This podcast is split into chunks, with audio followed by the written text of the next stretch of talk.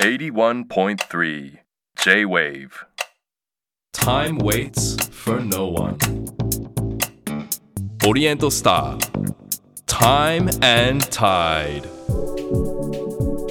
3人で撮ったはずの写真が、はトリミングされて 私が綺麗って言って。娘と夫とかになってて。ツーショットにされた。そうなんです。なんかまあいいんですけどかったのではい入り口が、テレビに出れ、はい。あの憧れの世界に移れればそうです。っていう。なのでなんかきっかけデビューがすごい曖昧なんですけどあなんか言っちゃいますよね。結構それすごいやっぱ溺愛してる娘に。そうですね。とか YouTube とかもまあ好きな分一応夫もやっててなんでこんなに登録者数が少ないんだと思う？とか言ったり Oriental Star. Time and Tide. 皆さんこんばんはオリエントスタータイムタイドナビゲーターの市川さやですこの番組ではさまざまなジャンルで個性的に輝き自分らしく活躍されている方をゲストに迎えし現在の活動についてはもちろんこれまでどのような時を歩んできたのかそしてこれから先どのようなビジョンに向かって時を進めていくのかじっくりとお話を伺っていきます。さらに仕事や活動だけでなくライフスタイルや人生哲学などもお話しいただくことでゲストの方の多面的な価値観に迫ります。さて今夜お迎えするのはタレントの安めぐみさんです。雑誌のオーディションで準グランプリを獲得し芸能活動をスタート。その後テレビ番組のグルメリポーターや CM バラエティ番組への出演ラジオパーソナリティ俳優グラビアなど幅広いジャンルで活動するように。結婚出産を経てからは料理本を出版。また趣味が高じてアロマテラピーアドバイザーの資格を取得されています。家事育児をしながら活動の幅を広げ続けている安めぐみさんがこれまでに歩んできた道のりそして母として未来に向け思うこととは。今夜じっくり伺います。Oriental Star. Time and Tide. This program is brought to you by Epson. Hoka. 市川さやがナビゲートしていますオリエントスタータイムタイド今夜お話伺うのはタレントの安めぐみさんですよろしくお願いいたしますよろしくお願いしますえっとですね番組この番組まず皆さんに現在について伺っているんですがはいもう安さんといえばうん子育てをしながらタレント業を続けていらっしゃいますあの。はい。え娘さんはもうおいくつですか、今小学三年生おで、ーはい。えー、あ小三の女の子の間では、いや間では今な何が流行ってるんです小か三の女の子。やっぱ YouTube が好きだったぱりとか。あとはあのちょ混ぜてるやっぱみんな今の女の子はい。混ぜてて、なんか恋バナ？あ的なワードを口にしたりとかしてそうなんですね。ちょっとなんか動揺する感じです、うん。私が。そうですね。ちょっとなんかどこで覚えてきたんだろうっていう。ね。へあとーまあなんかそうですね。おしゃれするのとかもね。そうなんですね。やっぱなんか友達があれを持ってたからはいはいはい。同じの欲しいとか みんな持ってるとかなんかそういう感じで。今時ですね。今時女子ですね。お子さんと接する中でその、うんやっさんなりのそのルールとかってあったりするんですか？ルール。でもあの私夫が一回り上ではい。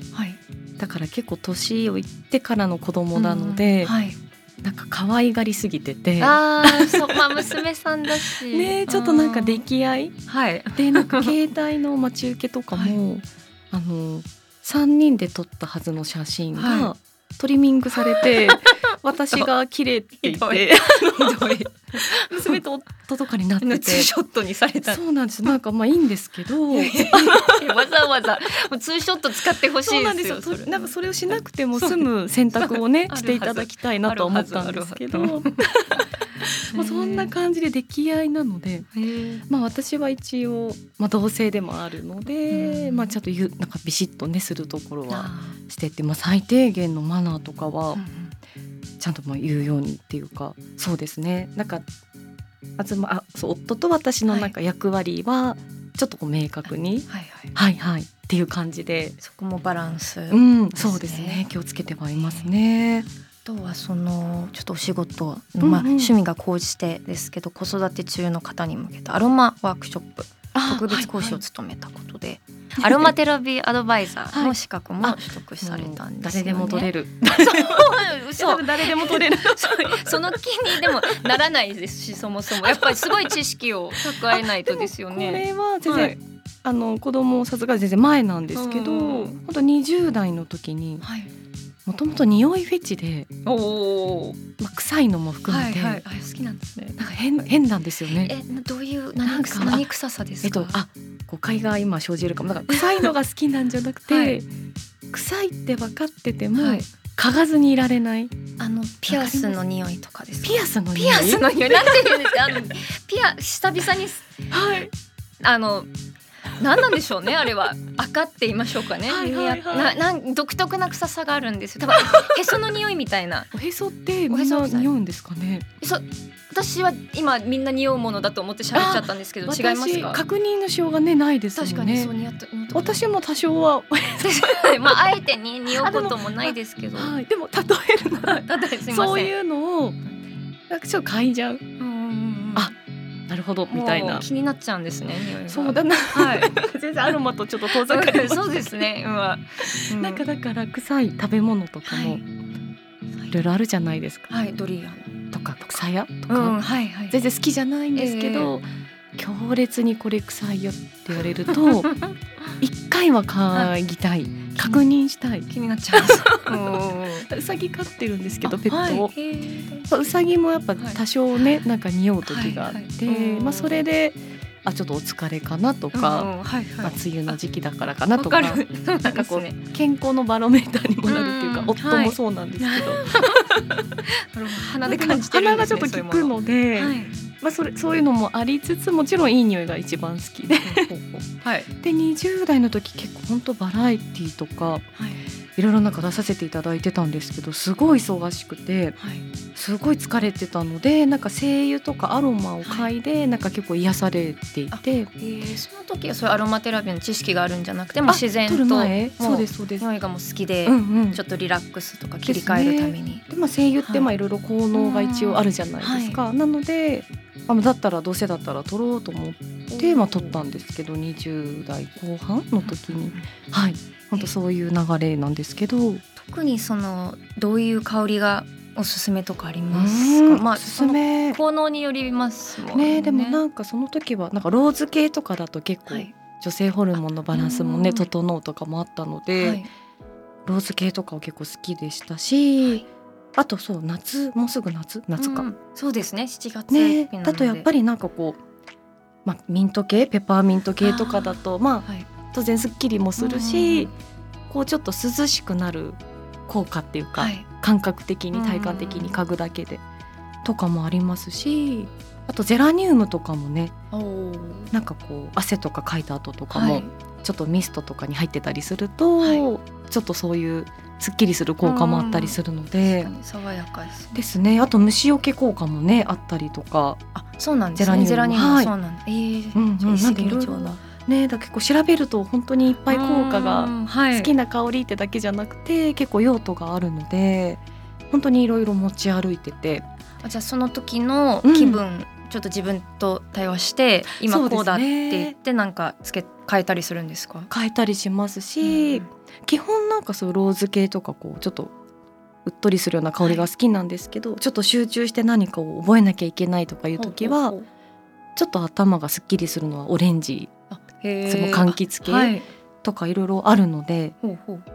なんかずいぶん前に撮ったんですけど、はい。そういうのは今も思い出して日常生活でうん。結構取り入れたりはしてますね。生活の中でそうやって効能とか覚えてったりとかして、なんか娘さんとか楽しそうですよね。ねえでも今んとこあんまりなんか、あそうなんですね。はいなんか臭いとか まあ大人の匂いだったりする求めてはないみたいでえーでもなんか勉強するときにちょっとオレンジをなんかあ炊くとか、ねしれっとねうん。炊いたりとか。でも東さん夫が寝れないとかいう時があって、やっぱ寝室にそういうのをちょっと炊いた火使わないやつへでー炊いてあげたらなんか良かったみたいで、そうですね。なんか嬉しいですね。そういうのできると。なのでまあ撮って良かったなとは思ってますね。なんかそういう、そういう女子になりたいです、アロマ似合います。アロマ似合う似合わないってあります。アロマ系です。アロマ系アロマ系ですか。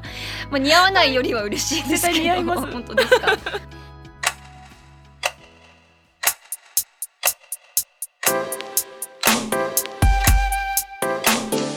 オリエントスター。Time and Tide 今夜はタレントの安めぐみさんを迎えしています。さあここからは時を遡り過去についてです。さあもう少女時代、どんな子でしたか？なんかあのまあ割とイメージ的におっとりして、はいたなんかすごい幼少期もおっとりしてたんじゃないかと思われるんですけど、インドアな感じのイメージはたまります。でもあの兄が3つ上の兄がいてなのでお兄ちゃんがいたからか割とアクティブに過ごしててでなんかあのただ体がなんか弱かったんですねちっちゃい時、はい、なので親にやりたくなかったんですけど、うん、無理やりスポーツを習わされてて。辛い。剣道とか全く興味なかったんですけど、はい、もう絶対行かなきゃいけなくて、えー、え剣道やってらっしゃったんですやってたんですよ、えー、かっこいい。なんかなよなよふにゃふにゃして ででも若干病弱だったので、はい、なんか入院とかしたりしてたみたいでちっちゃい時も。なんですね。なのでなんか剣道やらされて、うんうん。あと水泳も結構長い時間やらされやらされてる。されてたんですね。そうですね。でもなんかあの土日だと小学生だとアニメが見たいわけですよ。うんすね、朝やってるのもじゃないですか、はい。えー、私の時だとビックリマンとかやってたんですけど、はい見たいのにって思いながら、はい、防具を担いで、道着を着て、もう行ってた毎週。やっててよかったって思うことはでもやっぱあでも姿勢が良くな姿勢がいいって言われるのと、割と正座が長く座れる。ああ、でもいいですね。でもどっちもすごいなんか、ね、素敵なようことですよね。はい、その二点のですかね。あとまあビックリマンを犠牲にして 手に入れたにしては。かったんですけど。あとは水泳はでも全然今も好きで、時間があるとジムで。あ、いいです、ね、最近ちょっと行けてないですけど。そうですね。なんで結構割とスポーツしてなんか割と日焼けをしてた感じ？へえ全然想像つかないです。はい。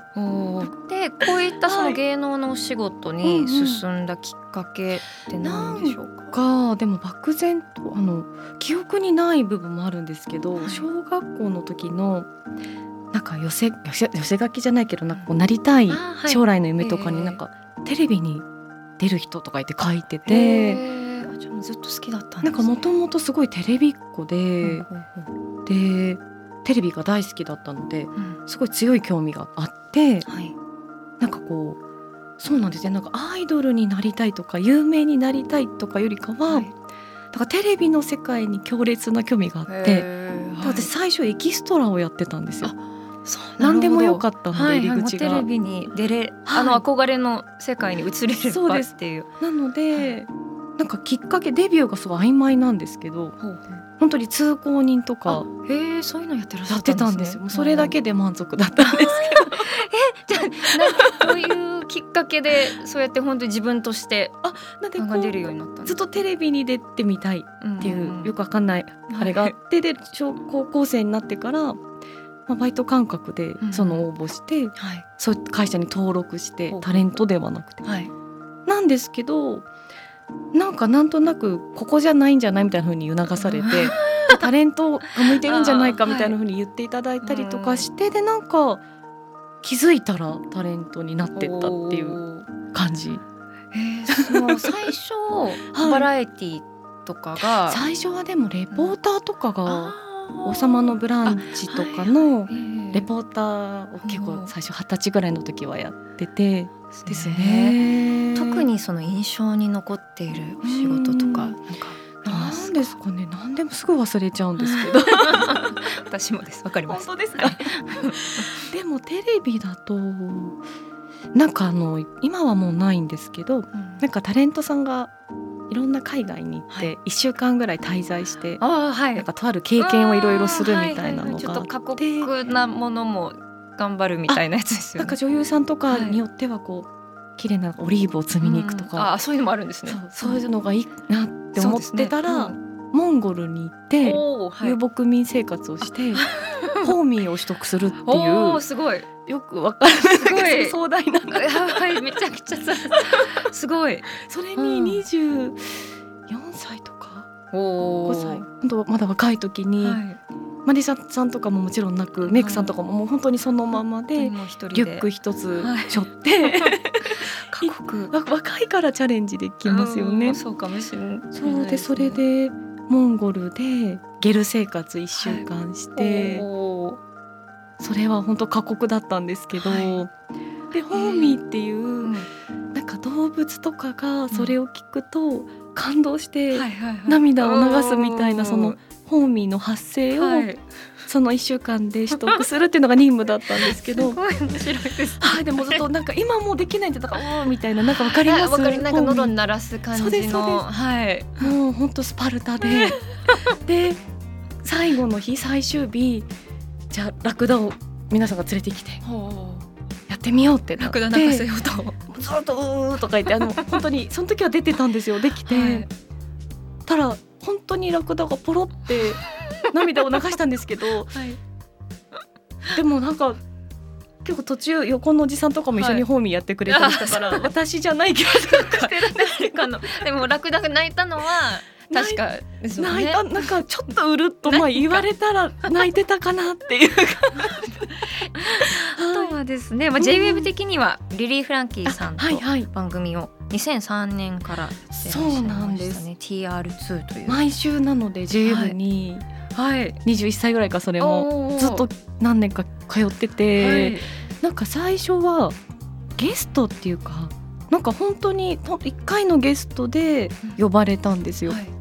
なのになんか知らないけど毎週来たらってリリーさんに言われて すごい「えいいんですか?」なんて言って、そんなお仕事もなかったんで、はい。暇だったんで毎週行くようになってたらレギュラーになったっていう。すごいですね。スタッフさんも多分嫌だったんじゃないかなさすがに嫌だったら。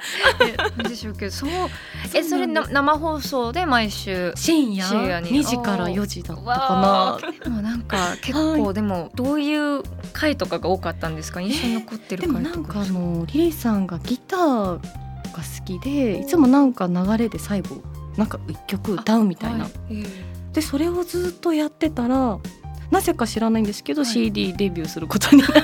ー すごい。リリメグという。そうなんですよ。ね一応、はい。そうなんですよ。一通り歌番組も出させていただいて。うんそんなに売れなかったんですけど でもあのすごく貴重なこれも貴重な経験に。えどんな曲？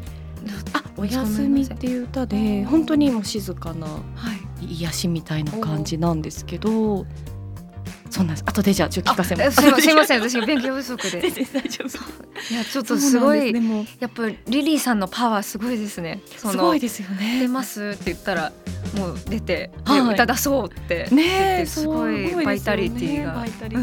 いつもでも本当遅刻される方だったので そうなんですね。ジングル鳴ってから入ったりとか。すごい。じゃあもう、最悪もう一人でやんなきゃいけないかもっていうそうですね。本当になんかいろいろやヒヤヒヤ。いやでもすごい鍛えられそうですね。鍛えられましたね。はい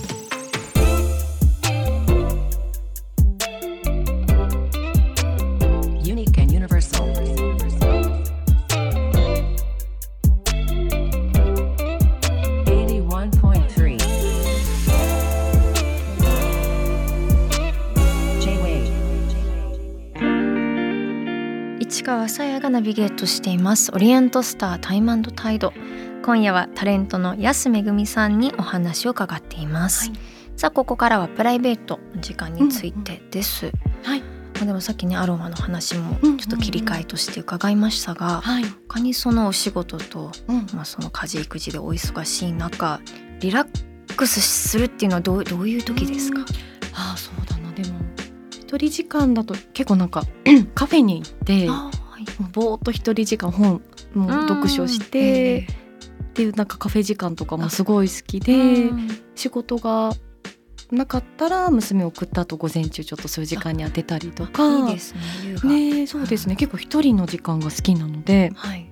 あとは自宅だとお風呂が長風呂が好きでなんで娘と一回入るるんですけど、寝かした後に、はいもう一回新たに入ったりとか、えー。娘と入る時はもう,、はい。もう私はそんな中くつろがないで。うん。で一人でもう一回入ってまあそうですね。なんかその本当に声優それこそアロマはい。ちょっと素敵垂らしたりとおかー。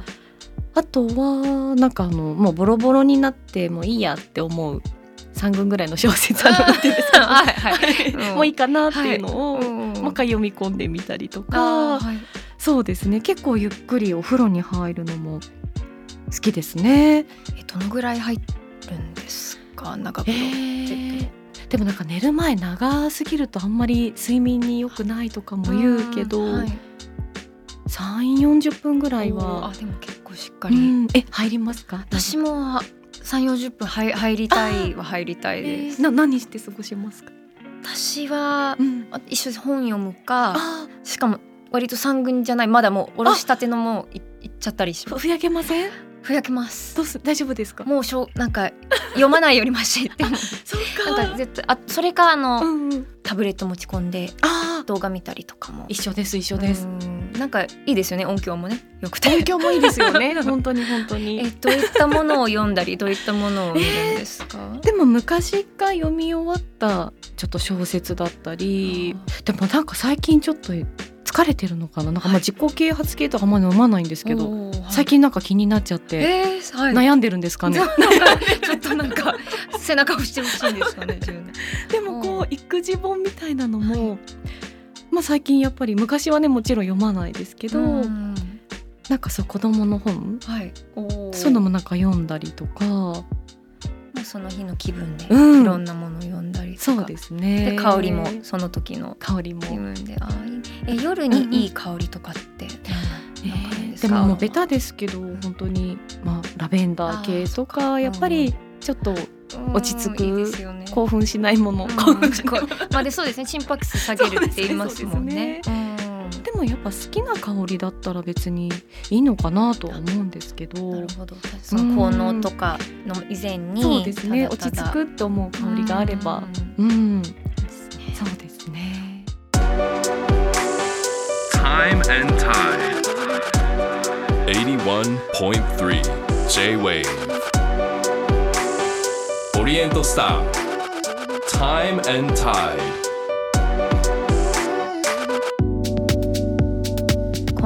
レントの安めぐみさんをお迎えしています。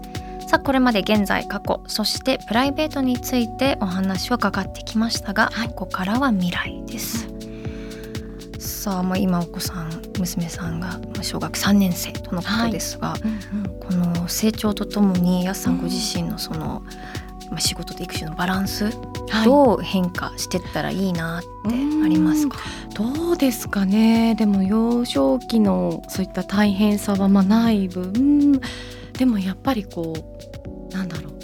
反抗期じゃないです。うんプチ反抗期みたいなのもなんとなく感じたりすることも多々増えてきたりとかもして、あとはなんか親の仕事、まあ、はっきりわかるじゃないですか。すよね。ですごい見てるんですよね。おー。ですごい感想とかも言あってきたりとか。結構ちゃんと見てくれるタイプなんですね。すごい。であのなんだろう。私夫に多分似てて、はい。性格とええあのチャキチャキしてるんですよ。はい。早いしせっかちで、うん。で結構怒られるんですけど。そうなんですね。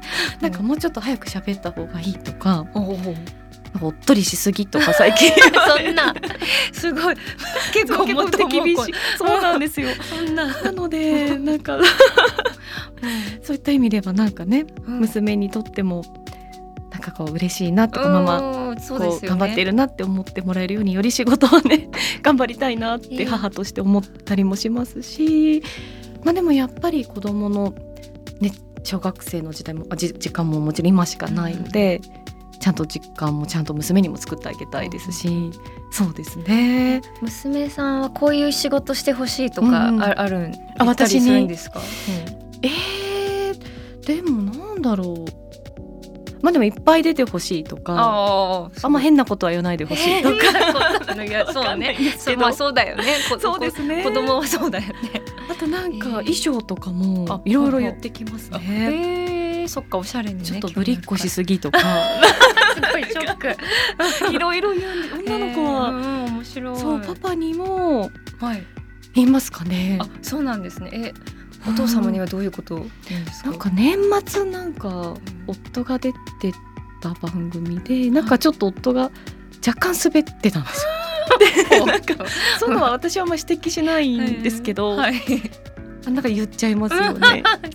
結構それすごいやっぱ溺愛してる娘にそうですねとか YouTube とかもまあ好きな分一応夫もやっててなんでこんなにとうん。登録者数が少ないんだと思う？とか言ったりでもいいです一番近くにそういうなんか本ね。音をビシバシ言ってくれる人がいるって強いですね。割となんかアドバイスが的確でそっかそっか。結構人を見るのが得意なのかなっていう。面白いですね。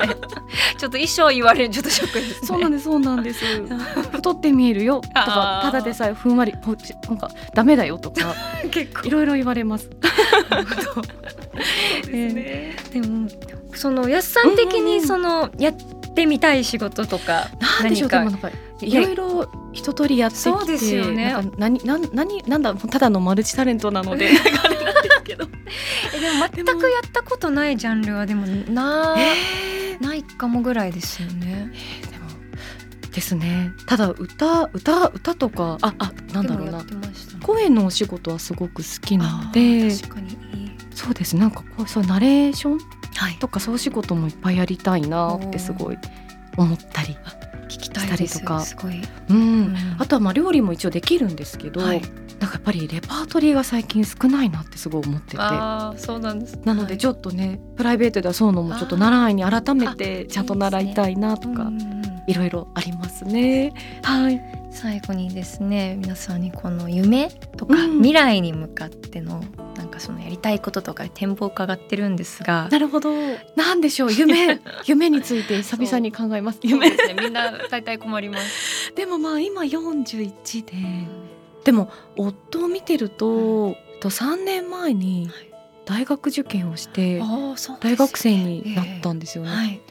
で本当にあの忙しそうでうん仕事がない日は朝から大学授業行ってで午後仕事行ってとか。まあね、一応サポートしてるんですけど、なんか年齢は関係ないんだなっていうのはうそういうのを見てすごく思ったのでなんでしょうね。なんか私も何かもっとよりキラキラできるようにあの娘に褒めてもらえるように やっぱり年齢なんかもう何歳だからとかいうふうにうん。まあしないでやはい。っぱり常に輝けるうん。人でありたいなっていうのは強く思いますね。はい。なんか間違いなくなんか輝いてるような気が。本当ですか？はい。ありがとうございます。なんかすごい癒されい癒されたって言ったらすごいあれですけど、なんかすごい元気が出ました。楽しかった。楽しい話ありがとうございましたがとうござい。ました。さて、えー、と最後にですねお迎えした方にエプソンの時計オリエントスターを選んでいただいています。はいやすさんがセレクトしたのはどれでしょう？はい、私はクラシックコレクションからクラシックセミスケルトンを選びました。はい、こちらはクラシックなデザインに大人の落ち着きと高級感あふれるクラシックセミスケルトン。こちらを選んだ理由は何でしょなんかこう小ぶりでうんすごい上品で、なんかこう服を洋服選ばずなんかこう上品にこう。うつけられそうだなって思ったのですごい可愛いですよね。可愛いですす。ねうんちょっとだけこのあの見えるところもうんうんうんあ。って、その中身が、メなんかカがちょっこ。の中身じっうとん眺めたいです。たくさんつけてください。はい。さあ本日やすさんにお話しいただいた内容は番組ホームページにアップしています。ぜひご覧ください。オリエントスタータイムタイド今夜のゲストはタレントの安めぐみさんでした。ありがとうございまし。た。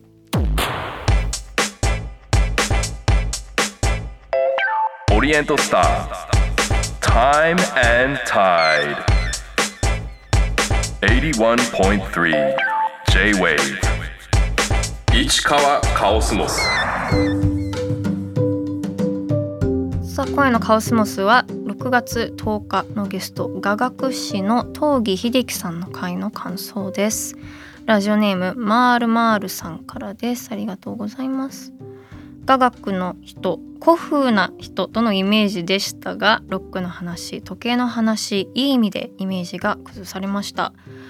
雅楽を聴くとタイムトリップしたような感覚になりますがそれは昔の音のそのまんま聴いてるからなんですね。という。そう雅楽はねもう1400年前から全くその楽器そのものも変わってないし編成も変わってないしもう曲もその演目も変わってないから本当にそのままの音色を聴けるっていうほんなんかすごいロマンを感じるね面白いあの音楽なんですけどタイムトリップそれはできますもんね。だって同じものを全く同じものを聴けるってなかなか他にでもないんじゃないですか。やっぱね西洋の楽器とかピアノとかやっぱ進化もそもそも1400年前もない上進化だったりちょっと変化が起こりますからね。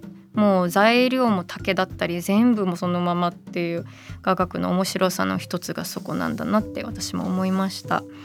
続いてはラジオネームチャラゾウさんです。えーと、聞いただけで曲を弾くことができる絶対音感。それに加えて何でも演奏できる力。これに驚きました。お父さんたちが雅楽師になることを強要しない懐の深さもとても興味深かったです。これは東儀さんの両親がね別に雅楽師継がなくていいよっておっしゃってたことですね。そして息子さんの楽曲もよく一緒にバンド組んでるのも闘技家の血筋を自然に引き継いでるのだと思いとても驚きました。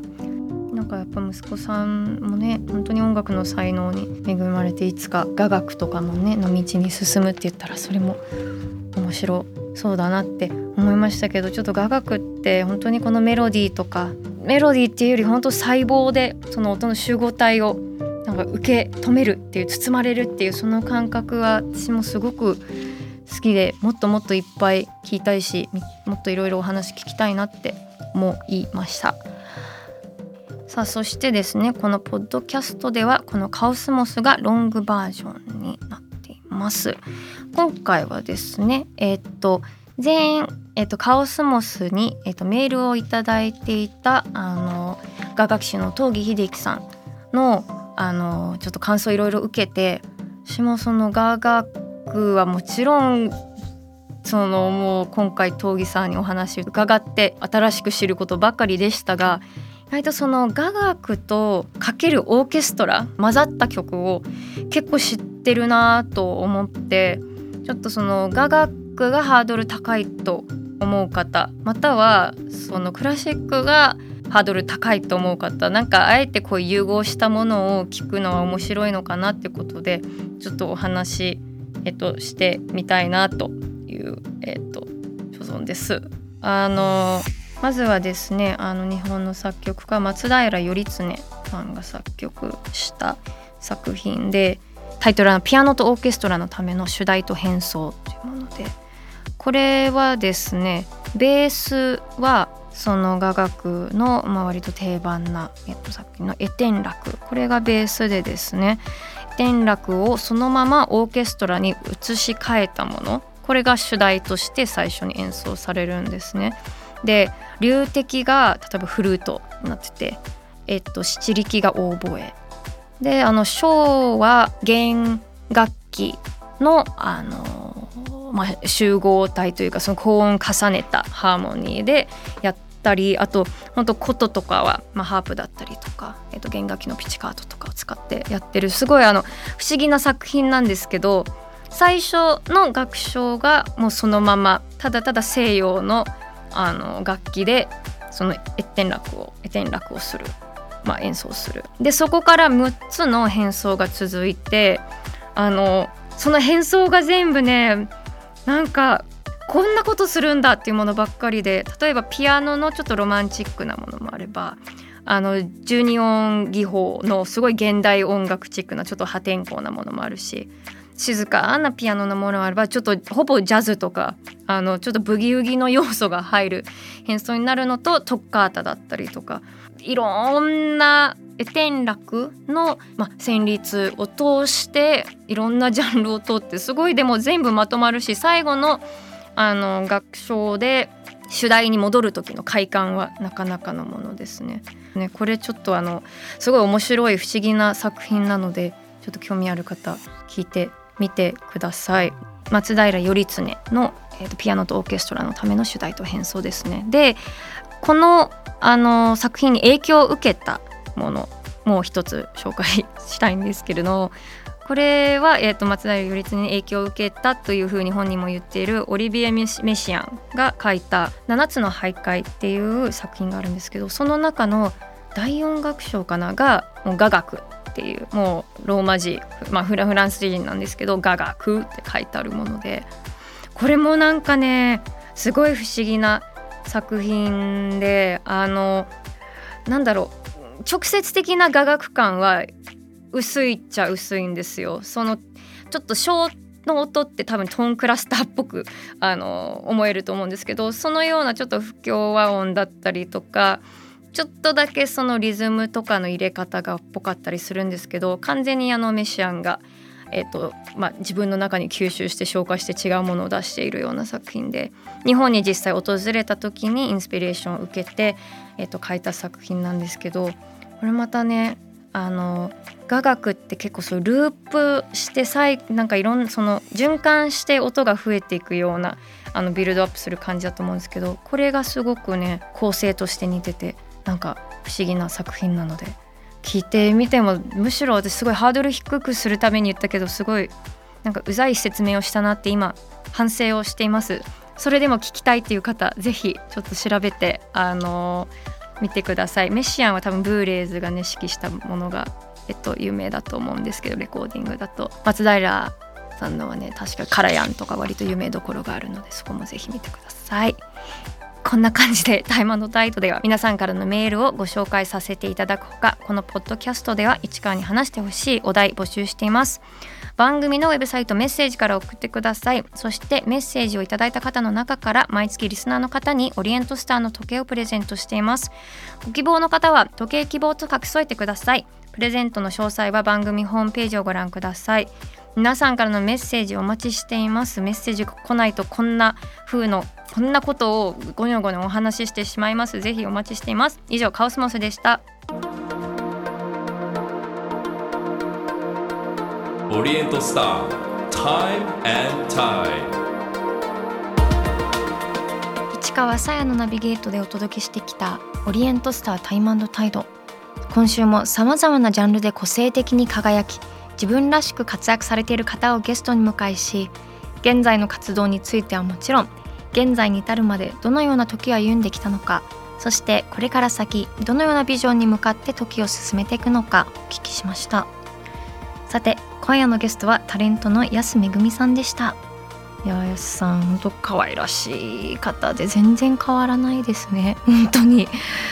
いわゆる癒し系の空気感に私は包まれてすごい幸せな時間でした。やっぱ自分を笑う余裕がすごくなんか素敵だなと思って。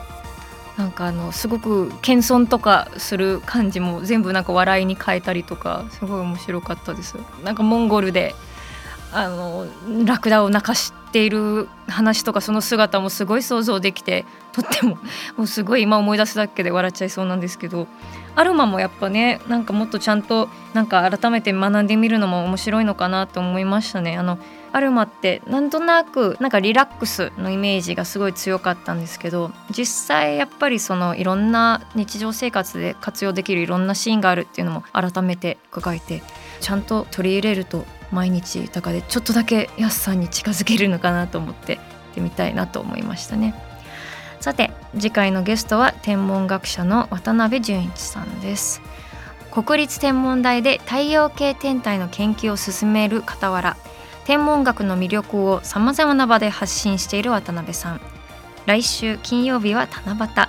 この時期に楽しむことができる星空や最新の天文学の研究などこれまでの歩みとともに伺っていきます。オリエントスタータイムタイドここまでの相手は市川さやでした。オリエントスター Time and Tide This program was brought to you by Epson ほか